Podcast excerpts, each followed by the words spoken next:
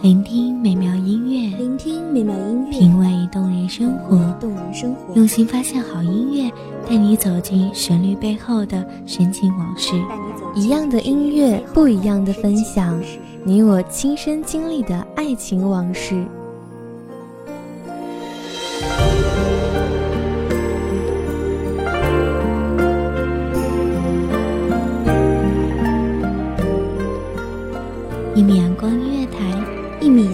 乐台，你我耳边的音乐驿站，情感的避风港。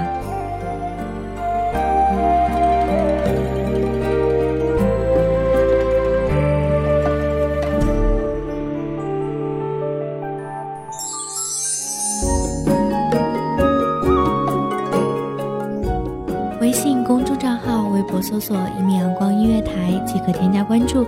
同时，一米阳光音乐台也正在招收主播、策划、编剧、文编、音频、美工、人事、行政、运营等等。招聘群：一五四六六二七五二一五四六六二七五二。聆听美妙音乐，品味动人生活。这里是你身边最温暖的一米阳光音乐台，欢迎守候。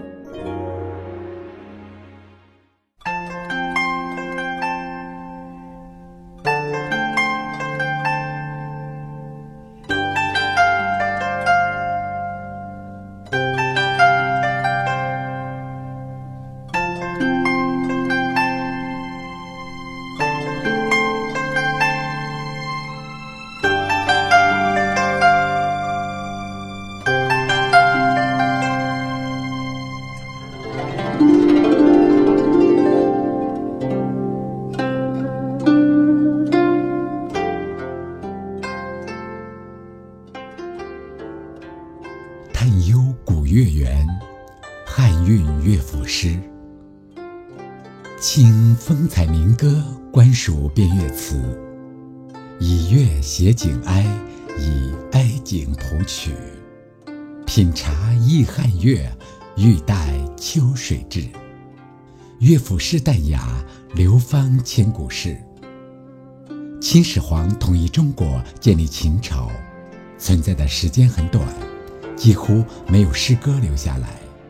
继秦以后的两汉存在约四百年，留下了价值很高的诗歌遗产。首先便是乐府民歌。大家好，欢迎收听一米阳光音乐台，我是主播林雨。本期节目来自一米阳光音乐台，文编叶秋。《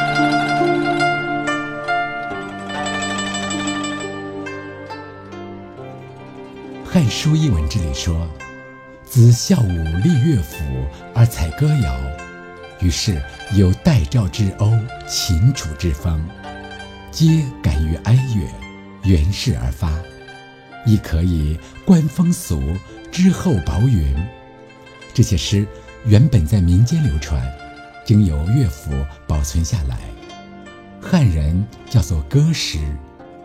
魏晋时史称乐府。或者汉乐府，后世文人仿词形式所作的诗也称为乐府诗，是继《诗经》《楚辞》之后中国古代诗歌的新的诗歌类型。今天就让我们一起走进汉乐府，了解千年前乐府诗歌的一曲心声。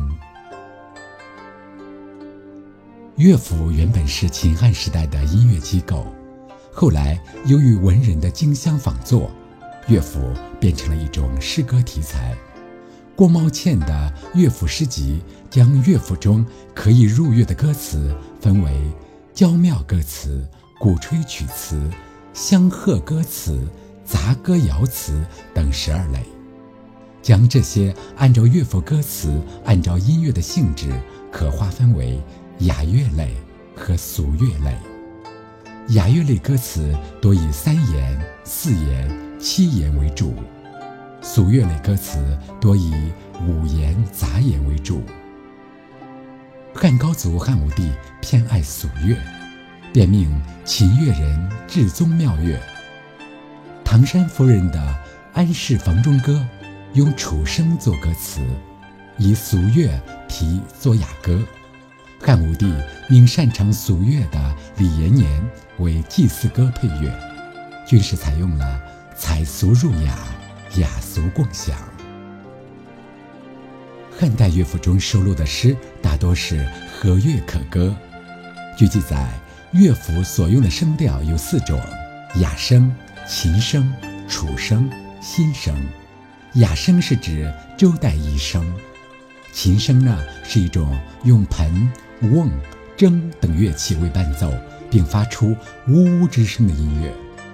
楚声具有。哀婉凄清、余环悠长的特质。新声是北方少数民族及西域之声。因汉高祖刘邦其家乡有好楚声，汉乐府所采用的乐章是以楚声为主的流行曲调。最初用楚声演唱的乐府诗是《安氏房中歌》十七章。另外，汉高祖刘邦的《大风歌》也是用。楚声演唱汉乐府诗歌，主要采用观赏和娱乐为主的形式，往往会创造出许多的表演形式，以期达到更好的娱乐效果。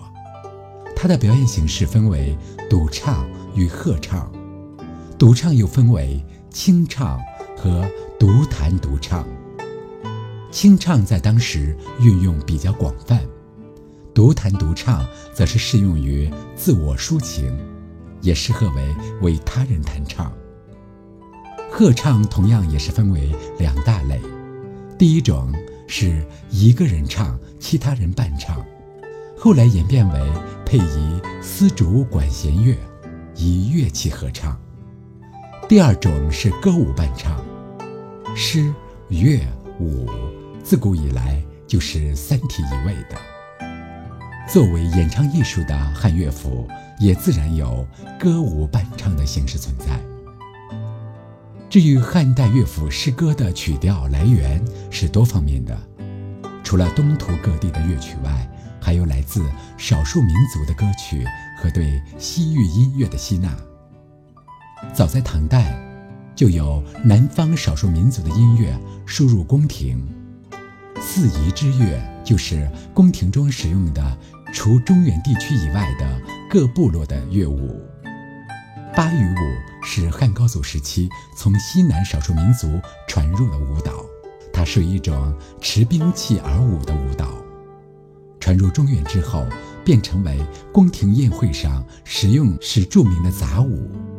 而北方少数民族的音乐传入中原的是鼓吹乐。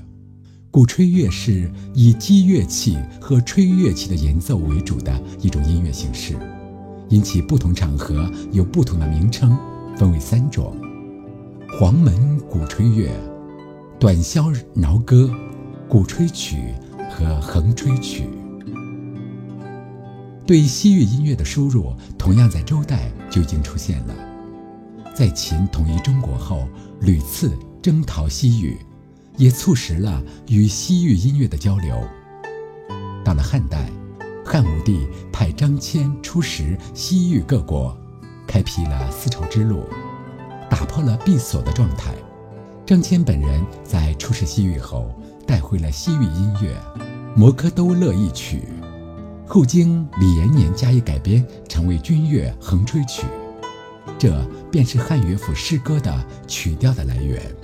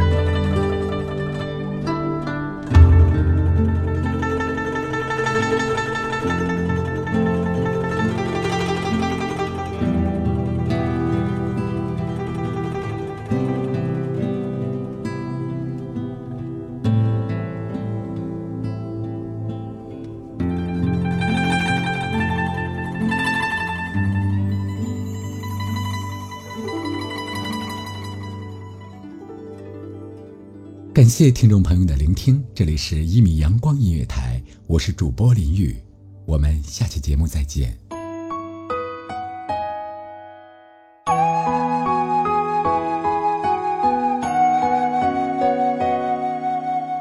小号只为那一米的阳光，穿行与你相约在梦之彼岸。一米阳光音乐台，一米阳光音乐台，你我耳边的音乐驿站，情感的避风港。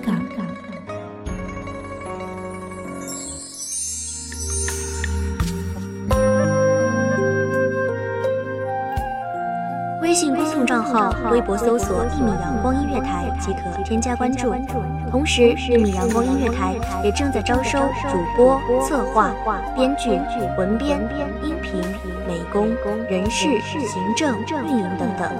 招聘群：幺五四六六二七五二。聆听美妙音乐，品味动人生活。